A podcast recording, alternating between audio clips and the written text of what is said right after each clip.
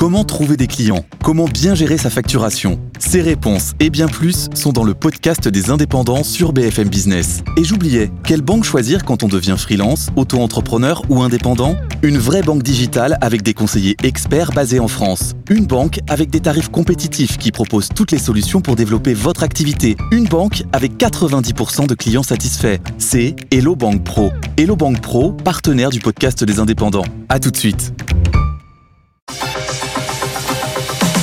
BFM Business, BFM Crypto, le club. Amaury de Tonquedec. Bonjour à toutes et à tous, j'espère que vous allez bien. C'est le club BFM Crypto, soyez les bienvenus. Est Noël pour le secteur du Web3 On va voir ça dans quelques instants avec Faustine Fleuret. Bonjour Faustine.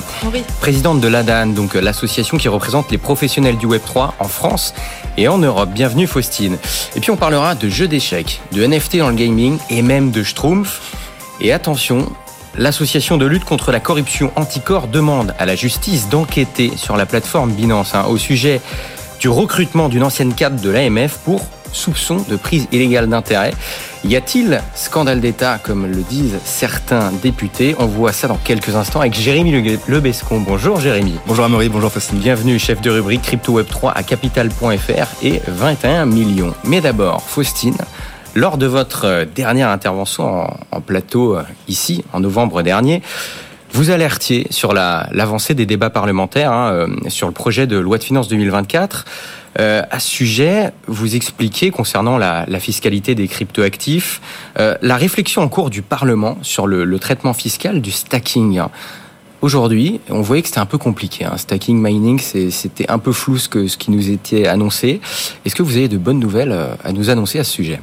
Alors effectivement, par rapport à la dernière fois où je suis venue en plateau, les débats ont avancé et on est plutôt sur une issue constructive pour le secteur. Alors pour rappel, effectivement, le sujet était technique compliqué, mm. euh, mais le sujet était euh, une la question de l'harmonisation euh, du traitement fiscal des différents processus de validation de transactions sur blockchain. Donc on connaît très bien euh, le minage, par exemple. Il y en a d'autres, notamment les staking, et c'est ça qui nous intéressait euh, surtout dans, dans, ce contexte. Donc effectivement, il y a aujourd'hui une insécurité pour le contribuable et beaucoup de flou. Euh, par rapport au traitement fiscal du minage, du staking, ce qui fait qu'aujourd'hui, il y a énormément de contentieux entre l'administration et les contribuables, ce qui n'est pas du tout satisfaisant. C'est pourquoi il est très clair, et la DAN nous soutient, il faut une harmonisation euh, qui soit positive et qui clarifie les conditions dans lesquelles euh, les revenus, les récompenses euh, dans le cadre de ces opérations de validation de transactions, euh, bah, la, clarification de, ce traitement fiscal. Donc il avait été prévu une harmonisation. Quand j'étais venue, j'étais venue expliquer les nombreux effets de bord qui nous inquiétaient, car même si on est favorable à la clarification, il y avait des effets délétères à la fois pour le contribuable et le secteur.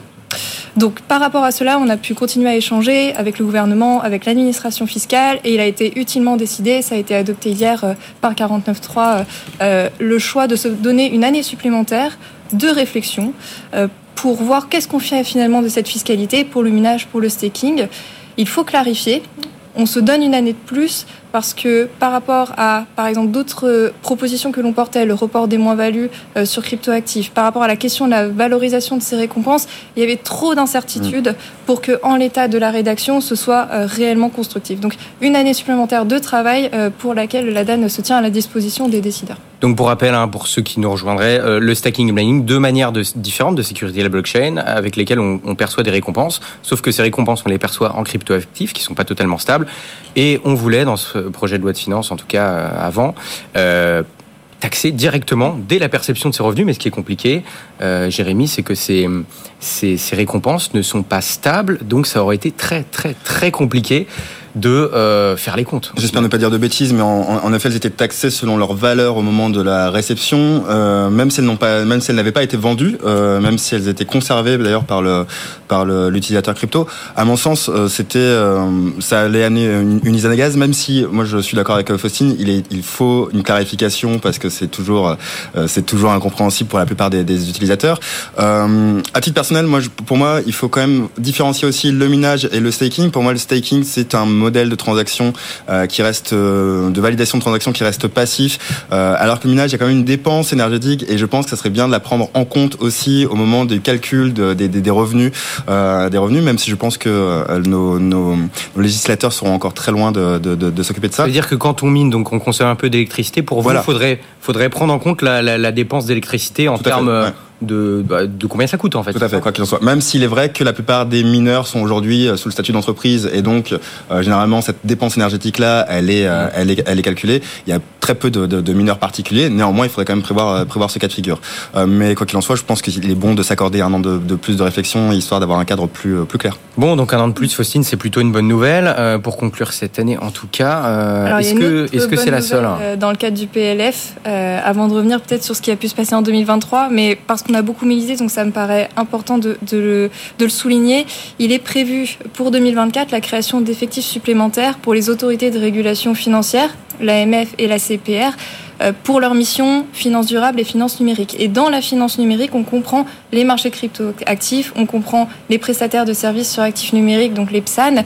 Et donc c'était effectivement une demande très forte de notre part par rapport à l'enjeu de transition vers l'harmonisation européenne avec le règlement MICA, mmh. l'enregistrement reforcé, j'y reviendrai justement.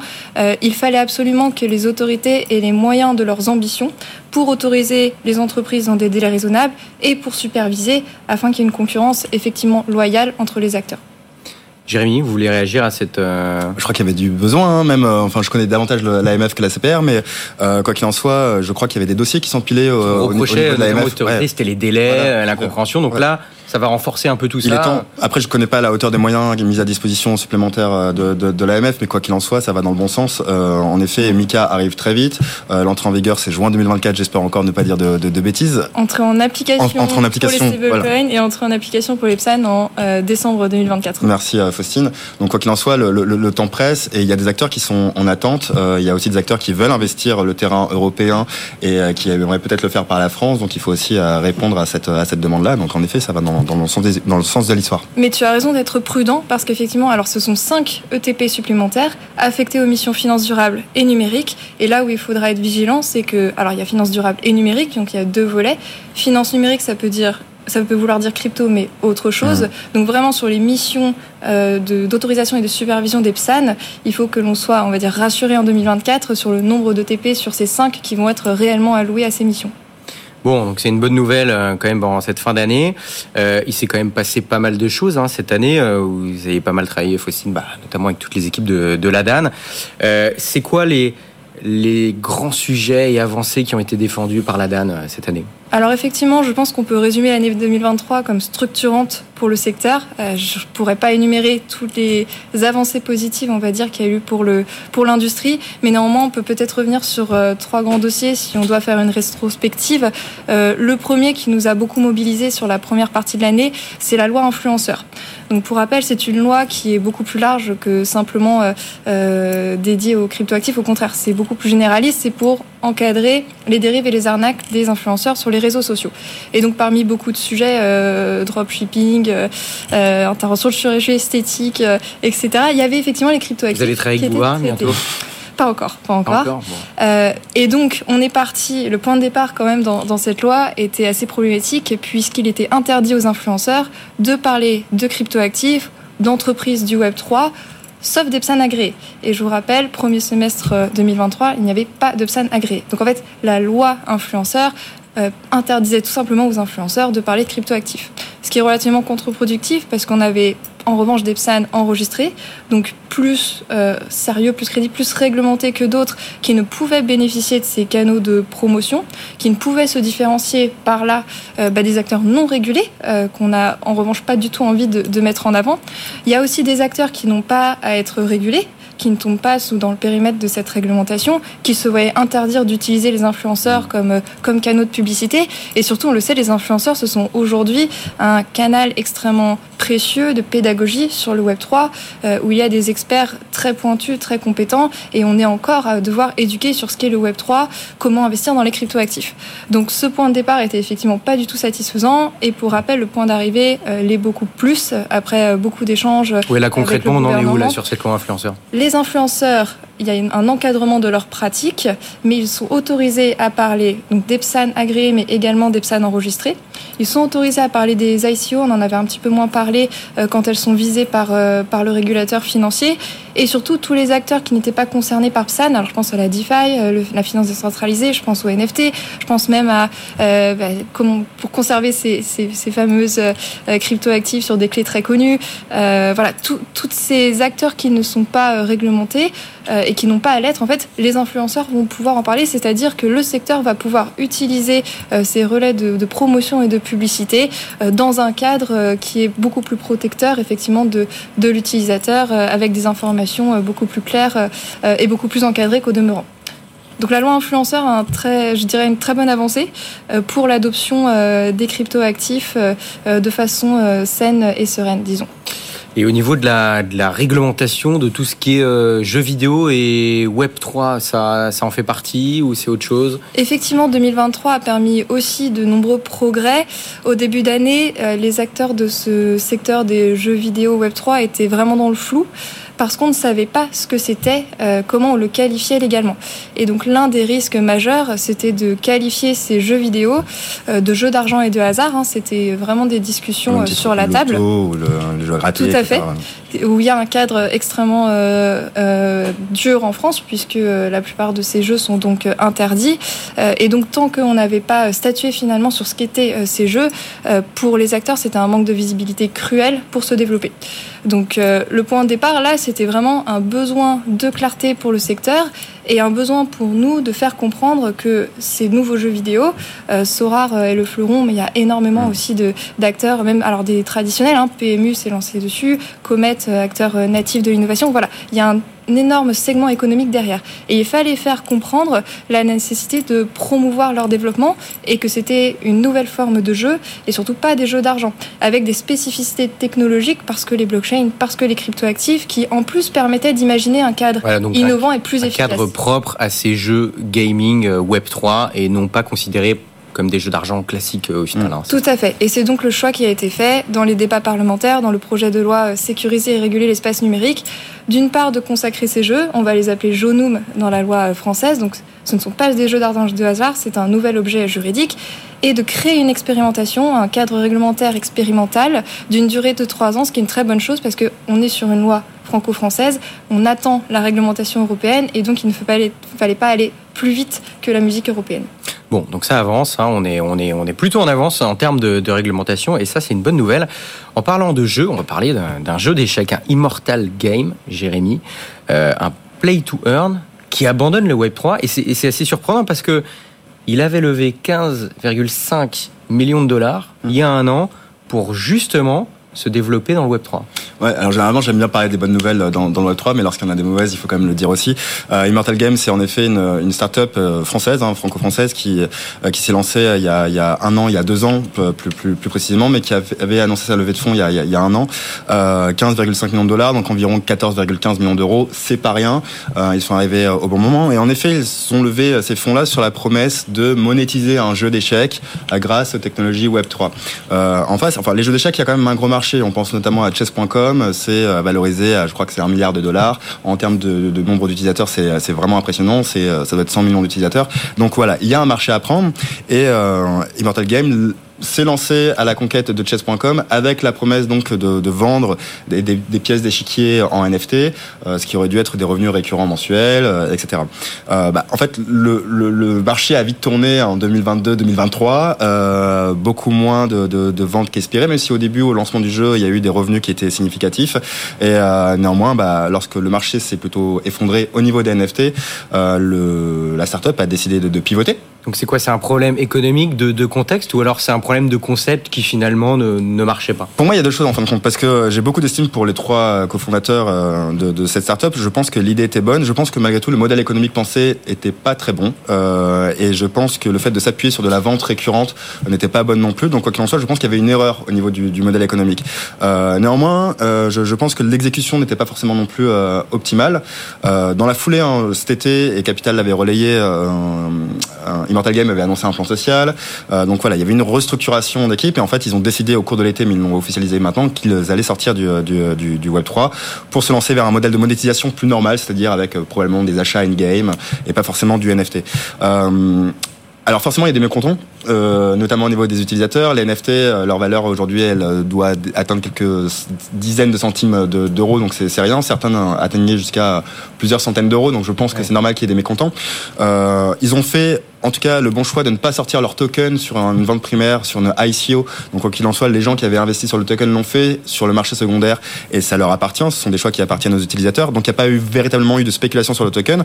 Néanmoins, au niveau des NFT, voilà, c'est un échec. Moi, j'ai parlé à certains de leurs, de leurs investisseurs qui reconnaissent la nécessité de pivoter, mais en tout cas, ça envoie un mauvais signal. Donc quoi qu'il en soit, après, c'est la vie d'une start-up comme il y en a euh, tous les jours qui décident de, de changer d'orientation euh, stratégique.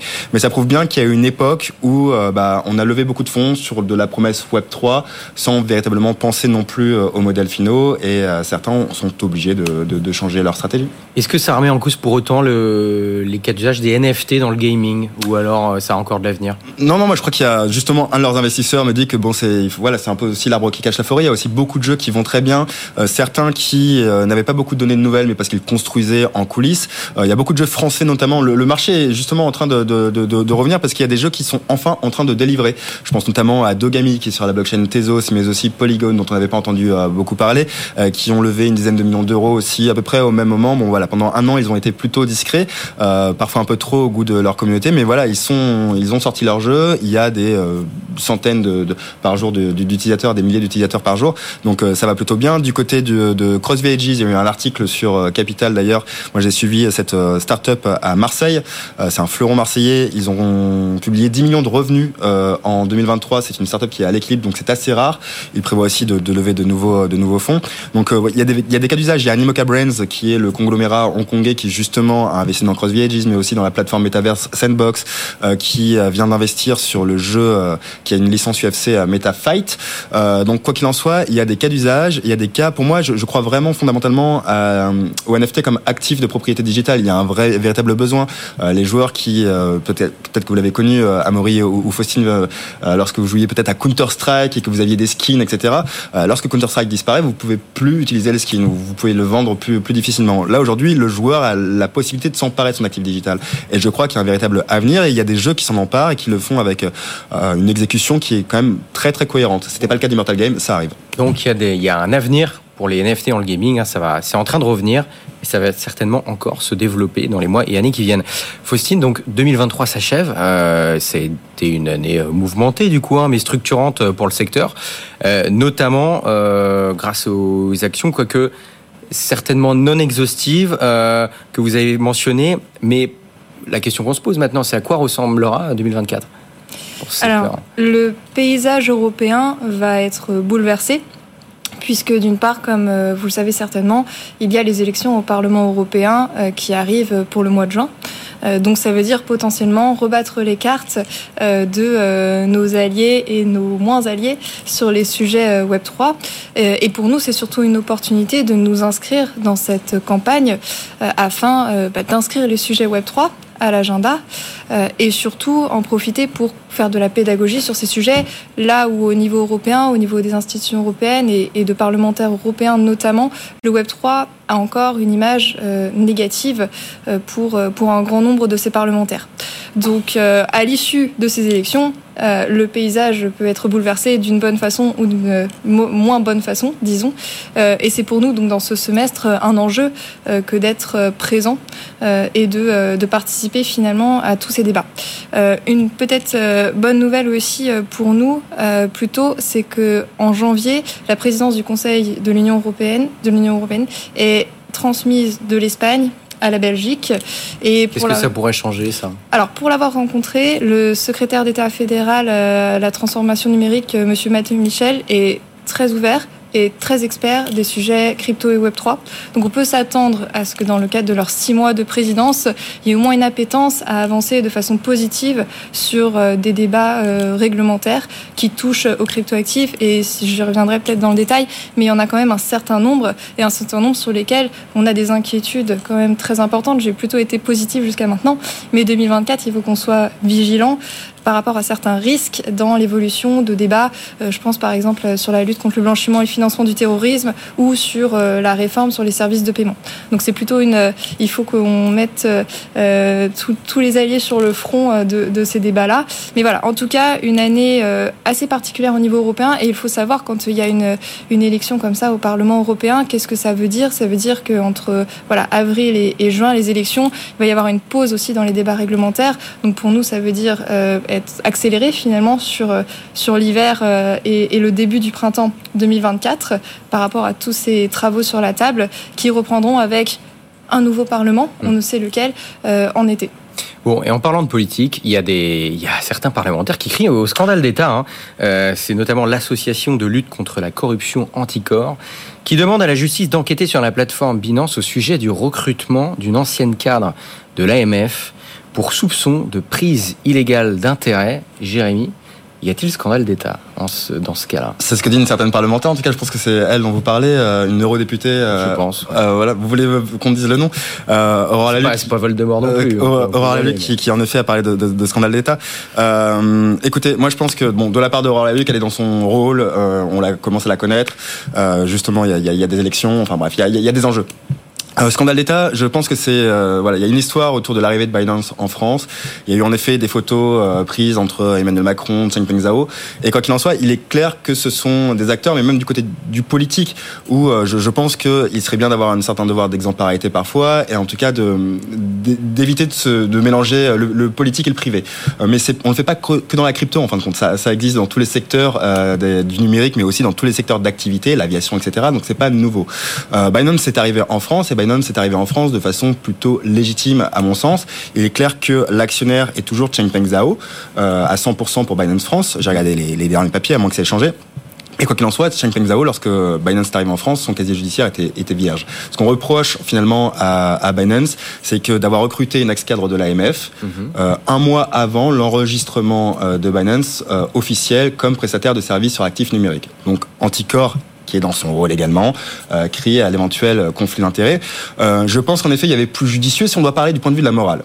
Moi, je pense qu'il y avait en effet plus judicieux de la part d'une cadre de l'AMF de partir chez Binance justement dans ce timing-là. Après, au niveau de la loi, au niveau de la loi, en fait, le, ça, tous les jours, il y a des gens du public qui partent dans le privé et c'est totalement légal. La commission d'autologie de l'AMF s'est prononcée sur cette question-là, n'a rien trouvé à dire. Stéphanie Cabossioras, qui s'est exprimée dans nos colonnes sur Capital.fr, a rappelé qu'elle ne s'occupait pas du dossier euh, de Binance et qu'elle ne faisait même pas partie de ce service-là. Et quoi qu'il en soit, qu'elle n'avait aucune influence sur ce. Bon, voilà. Euh, Anticor est dans son rôle, a saisi le PNF. C'est pas sûr que le PNF, d'ailleurs, enquête et poursuive l'enquête. Euh, je pense que c'est beaucoup de bruit pour euh, pour pas grand-chose, même si il est vrai que toutes les parties prenantes n'ont pas forcément été euh, très malignes dans leur dans le calendrier, en tout cas mis en place, que ce soit du recrutement et, et, et des annonces. Il y avait peut-être mieux à faire d'un point de vue d'image publique. Pour autant, euh, c'est pas la première fois qu'il y a ce, type de cas de figure. Et, euh, jusqu'ici, bah, les parties, euh, les parties citées, donc c'est-à-dire Binance et surtout Stéphanie Cabossura, sont innocentes. Bon, et moi j'ai une question. ils sont de moins en moins nombreux, mais les politiques qui tapent sur le Web 3, est-ce que ça rapporte des voix ou pas de taper sur le Web 3 Est-ce que c'est une vraie question Il y en a qui, qui on a l'impression qu'il y a un réel combat derrière. Est-ce que c'est rentable euh, au niveau des élections? Je, je, je, sais pas si c'est rentable ou pas. Moi, je, je me souviens de, de députés, euh, par exemple, de, je, qui utilisent par exemple le NFT. Euh, j'ai entendu des phrases qui étaient assez folles, c'est-à-dire euh, les NFT ont perdu 500% de leur valeur, ce qui mathématiquement n'est pas possible. Euh, et, et, et, je pense que ce sont des mots qui, en tout cas, en, effet, marquent, marquent l'inconscient collectif. Mais je crois pas que le politique soit le seul finalement coupable. Je pense que les médias, j'en fais partie, etc. On en fait partie, ont aussi dans la manière de traiter cet écosystème aussi leur leur tort c'est-à-dire de mettre tous les œufs dans le même panier, de traiter les acteurs crypto et les cryptos de la même façon, de parler de l'affaire FTX comme une affaire crypto alors qu'il s'agit d'une affaire de fraude comme il en existe dans, le système financier. Et je pense que le politique suit, euh, suit tout simplement le même, euh, euh, la même rhétorique et dans ce cas-là est dans ce rôle, mais je ne sais pas si ça rapporte des voix. Alors dans un avis là-dessus étude annuelle alors 2021 et on, on, en reparlera puisqu'on on, l'actualise et on la sortira au printemps 2024. Mais en 2021, on avait posé la question parce qu'on était dans, dans le cadre de la campagne présidentielle euh, en France. Et donc, euh, on avait demandé aux Français, euh, à travers le, sondage de l'Institut Ipsos, quel était l'intérêt pour eux de voir figurer dans le programme d'un candidat les sujets crypto et la promotion du développement de ce mhm. nouvel écosystème. Et on était à plus de 18% des Français pour qui ce serait un sujet déterminant euh, dans leur choix de candidat euh, à l'issue à l'issue de la campagne pour les présidentielles. Donc en fait, on s'était plutôt rendu compte qu'aujourd'hui, les Français, dans le cadre d'une adoption en plus euh, galopante, hein, on est passé de 8% euh, à, euh, à 10% mmh. cette année de détention de cryptoactifs au niveau des Français, on est plutôt sur un intérêt des Français que le politique se saisisse du sujet d'une façon à le comprendre et à le porter. et donc, plutôt d'une façon positive. Donc c'est des chiffres, alors j'ai dit 2021, c'était peut-être 2022. Donc ça se renforce de plus en plus, en tout cas de plus en plus de Français. Euh, ça leur tient de plus en plus à cœur et effectivement, euh, les politiques du coup, ils sont de plus en plus exposés. Merci beaucoup d'avoir été avec nous. Faustine Fleuret, présidente de l'ADAN, association qui représente les professionnels du Web3 en France et en Europe. Jérémy Lebescon, chef de rubrique crypto Web3 à capital.fr et 21 millions Merci d'avoir été avec nous. Excellente fête de fin d'année. Merci de nous avoir suivis. Bonne journée, bonne soirée et à demain, 15h. BFM Business, BFM Crypto, le club.